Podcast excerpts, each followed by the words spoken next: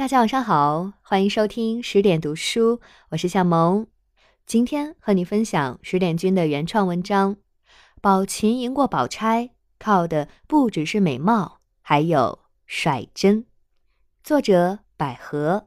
如果你喜欢今天的文章，不要忘记在文章底部给十点君点一个赞哦。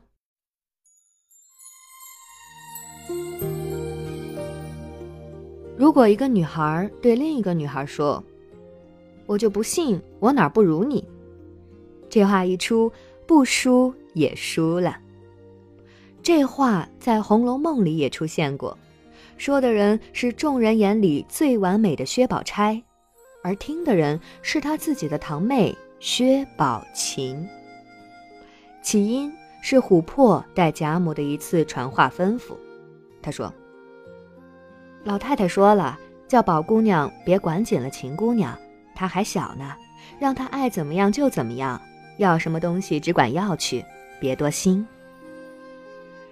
薛宝琴第四十九回才出场，作为大观园新来的客人，一来就得到了贾母的盛宠，先是逼着王夫人收她做干女儿，曹雪芹用了“逼着”两个字，可见她迫切成什么样子。这可是从来没有过的事情。这样一来，宝琴就成了贾母名正言顺的干孙女儿。贾母把她带在身边，自己养，晚上也跟她睡，这是一等一的待遇。贾母宠宝琴，宠得匪夷所思，人神共愤。天儿刚下雪，贾母就给了宝琴一件金碧辉煌的拂叶裘。这件衣服是用野鸭子头上的毛织成的，不知道要薅秃多少只野鸭子头才能攒够这么一件。这件压箱底的天价羽绒衣，贾母从前都不舍得给宝玉，但现在舍得给宝琴。贾母看到宝琴带着丫鬟在雪后的山坡上折梅的场景，说：“求十洲双燕图里的美人都比不上。”因为画里没有那么好看的衣服，更没有那么好看的人，于是很严肃地为难惜春，要他把宝琴雪下折梅图画出来。第一要紧，把昨日琴儿和丫头梅花照模照样，一笔别错，快快添上。不知道惜春会不会在心里骂宝琴？没事儿不好好待着。爬到山坡上折什么梅？咋没摔死你呢？这还不算，贾母头脑一发热，问起了宝琴的生辰八字，看那架势是打算给宝玉提亲。幸亏宝琴已有婚约在身，这才作罢。他他他，把林黛玉往哪儿放？明明宝钗。才是这个园子里宝琴最亲的人，贾母倒不放心起来，唯恐宝琴受了宝钗的委屈，竟派丫头琥珀来给宝钗传了那么大一段话，这才引出了宝钗对宝琴那句：“你也不知道哪里来的福气，你倒去吧，仔细我们委屈着你，我就不信我哪儿不如你。”这当然是一句玩笑。却也是只有足够亲厚的人才敢开的玩笑，因为太过敏感。但能出自圆融的宝钗之口，总是让人有点儿小小的意外。他是在用开玩笑的语气说自己的心里话，这话里五分酸，五分甜，掩不住的淡淡失落，还有。有人这么宠你，我也很开心。谁叫你是我妹妹的洒脱和释然？宝钗心里多少是有点想不通的吧。过年的时候，贾母大宴宾客，在自己榻边另设一小桌，留下几个自己最偏宠的孩子：宝玉、黛玉、湘云，而另外一个就是宝琴。亲戚家的姑娘里，偏偏没有她薛宝钗。她到贾府可比宝琴早多了，对贾母从来都是恭顺有加，晨昏定省，成色陪坐，该做的礼数都做到了。说起来，贾母对他也够意思，还出面给他过及笄之年的生日，给他置酒开戏，色色让他先选。他也不傻，懂得投桃报李，样样都按贾母的喜好来。点吃的，他就点甜烂之食；点戏，他就点热闹血笑的。贾母也很受用。但是宝琴一来，一切就变了。他独得恩宠，一时占尽风头，连第一号宝玉都被压下去一头。可宝玉不计较，不妨，原该多疼女儿些才是正理。黛玉也不计较。自从宝玉向他表明心迹以后，他安全感陡增，有爱万事足，其他人都不 care。贾家三姐妹这些年早都习惯了做人肉背景板，安安静静看戏就好。可宝钗不一样，她和宝琴都是薛家的女儿，明明从各方面她都比宝琴做得更好，她更懂事，也更会来事儿。和他比起来，宝琴为人处事、说话行事都不够成熟，就是长得比他略好些而已。美貌当然很重要，宝琴是《红楼梦》里最美的女孩子，她美得空前绝后，把宝钗都比了下去。她一出场，就像一盏灯一样，照亮了贾母已然昏花的老眼。越是老人越难有惊喜，一辈子下来越漂亮人多了，但宝琴的出现则让见多识广的贾母产生了巨大的惊喜。光这惊喜够他自己兴奋一阵子的，像一个看腻了金银玉器的人，忽然遇着一颗稀世硕大的天然珍珠，忍不住想据为己有，天天的摩挲把玩，想把这世上所有的好东西都给他。奖赏他给自己带来的精神上的巨大愉悦。不要小看美貌所蕴含的能量，《京华烟云》里，姚家老爹看到新来的丫鬟太美貌，以至于产生了巨大的恐惧，恐惧对方是天降魔女，在他的老年前来诱惑。美，就是这么霸道。但。难道贾母疼宝琴，仅仅是因为宝琴长得比别人略好那么一点点吗？贾母爱以貌取人，但也不会那么肤浅到只看脸。她独宠宝琴，有着更深层次的原因，不排除因为元春赐礼，外加金玉之说带给她的反感。他是想借宝琴打压一下王夫人姐妹的势力，但真正的理由还是宝琴更符合他内心所看重的个性标准。除了外貌美，宝琴的内在亦很不凡。不同于其他养在深闺拿读书消遣的小姐们，宝琴是个见过大世面的姑娘，行万里路，读万卷书。他从小跟着父亲走南闯北，家里各处都有买卖，这一省逛一年，那一省逛半年。薛姨妈说他，天下十亭走了有五六亭了。八岁的时候就跟父亲到西海沿子上买洋货，见过如假包换的黄头发西洋美人。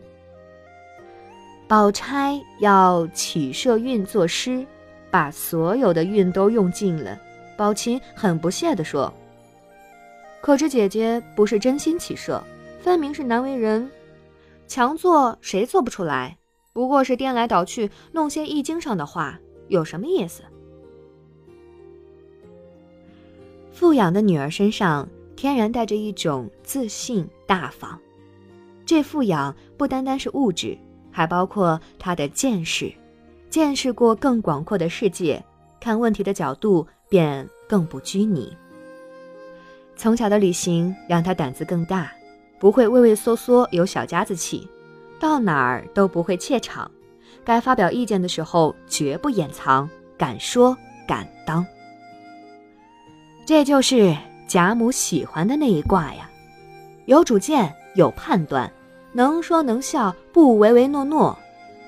王夫人说凤姐不懂规矩时，贾母却说：“我喜欢她这样。”又说：“横竖离体不错就行了，没的倒叫她从神似的做什么。”从凤姐到湘云，从鸳鸯再到晴雯，还有爱耍小性的林黛玉，她从来喜欢的就是有棱有角的姑娘。宝琴虽然初来乍到。但简单几句对话，便可看出一个人的心性，不怪贾母如获至宝。宝琴的个性很天真直接，有点小小的愣和钝。她喜欢林黛玉，就做林黛玉的小跟班，得着什么好东西都要给林黛玉分一份儿。黛玉房里的单瓣水仙就是她转送的。迎春被奶娘儿媳欺负。探春使眼色，让侍书把平儿喊来。一见平儿，宝琴快人快语，拍手笑说：“三姐姐敢是有驱神招将的符术？”林黛玉冰雪聪明，俏皮笑着给她解释：“这不是道家玄术用的兵法。”本来火药味很浓的场合，两人却兀自叽叽呱呱的取笑。弄得一旁的宝钗又是递眼色，又是插话的制止。宝琴一心粉黛玉，但个性却更像湘云。宝钗说过，她和湘云都是直肠子，这两人真是直到一块儿去了。湘云喊他一块儿吃烤鹿肉，是这样喊的：“傻子，过来尝尝。”宝琴不吃，直挺挺回了三个字。怪脏的，不吃就算了，人家正吃着呢。这么说，有没有考虑别人的感受呢？忙的宝钗又替他打了一回圆场。满脸的胶原蛋白下是未经世故的懵懂和天真，正是这未经雕琢修剪过的真性情，才是贾母最喜欢宝琴的地方。她紧着保护她原始的天性。唯恐她被现实和规矩过早改变，失了本真和灵动，成为一个木头美人。贾母亦曾年轻贪玩过，在水边玩耍，还掉进水里，跌破了额头，留下了疤。她愿意看孩子们正是该疯该玩的年纪，疯玩疯闹，不要有太多框框限制，这样才不算辜负青春。所以。他才那么火急火燎的专门派人来提醒宝钗。他还小，谁也不许拘束他，特别是你，特别是你。他太了解宝钗了，宝钗的自省自律、深谙世故、进退裁夺、严以拿捏，已经远远超出了这个女孩子的年龄。贾母承认，她很好。哪儿哪儿都好，否则不会说，从我们家四个女孩算起，全不如宝丫头。那表扬绝对是真心又客观的。但是，你好归好，我就是喜欢不起来。就像席上上了素菜，大家都说这个好，对身体有益，纷纷夹一小筷子，浅尝辄止。但是。多汁鲜嫩的小炒肉一上来，都一言不发，却瞬间光盘。理智是一回事，感觉是另一回事，没什么道理可讲。从里到外无懈可击的薛宝钗不明白，人对自己要求太高，修炼的太圆滑光溜，不见得就能得到鉴宝人的青睐。人家只觉得太完美了。一定有诈。俗话说：“十宝九劣，无闻不成玉。”不完美的东西，人反而愿意亲近；有点瑕疵，反而衬得出本质的真。这真是一个悖论，但人们偏偏都遵循。为什么老曹只塑造了薛宝钗这样一个无懈可击的人？因为他知道，这样的人一个就够，太多了，看都看得累。为什么如今的我们明明更强大、更成熟、更懂得安慰，却再难找到酒逢知己千杯少的知音，还有真心疼爱我们的人？因为，我们都修成了薛宝钗。百毒不侵，也习惯了掩藏真心。为什么我们年少时候交的朋友最真？因为那个时候我们都还是薛宝琴，浑身缺点，棱角未损，总是用最真的面目来对人。好了，今天的文章就和大家分享到这里。如果你喜欢作者的文字，喜欢夏萌的声音，欢迎在文章左下角给十点君点一个赞哦。也欢迎你关注到夏萌的个人公众账号“夏萌叨叨叨”，更多好书好文，欢迎您关注到微信公众账号“十点读书”。那么，今天就这样，祝你晚安，做个好梦。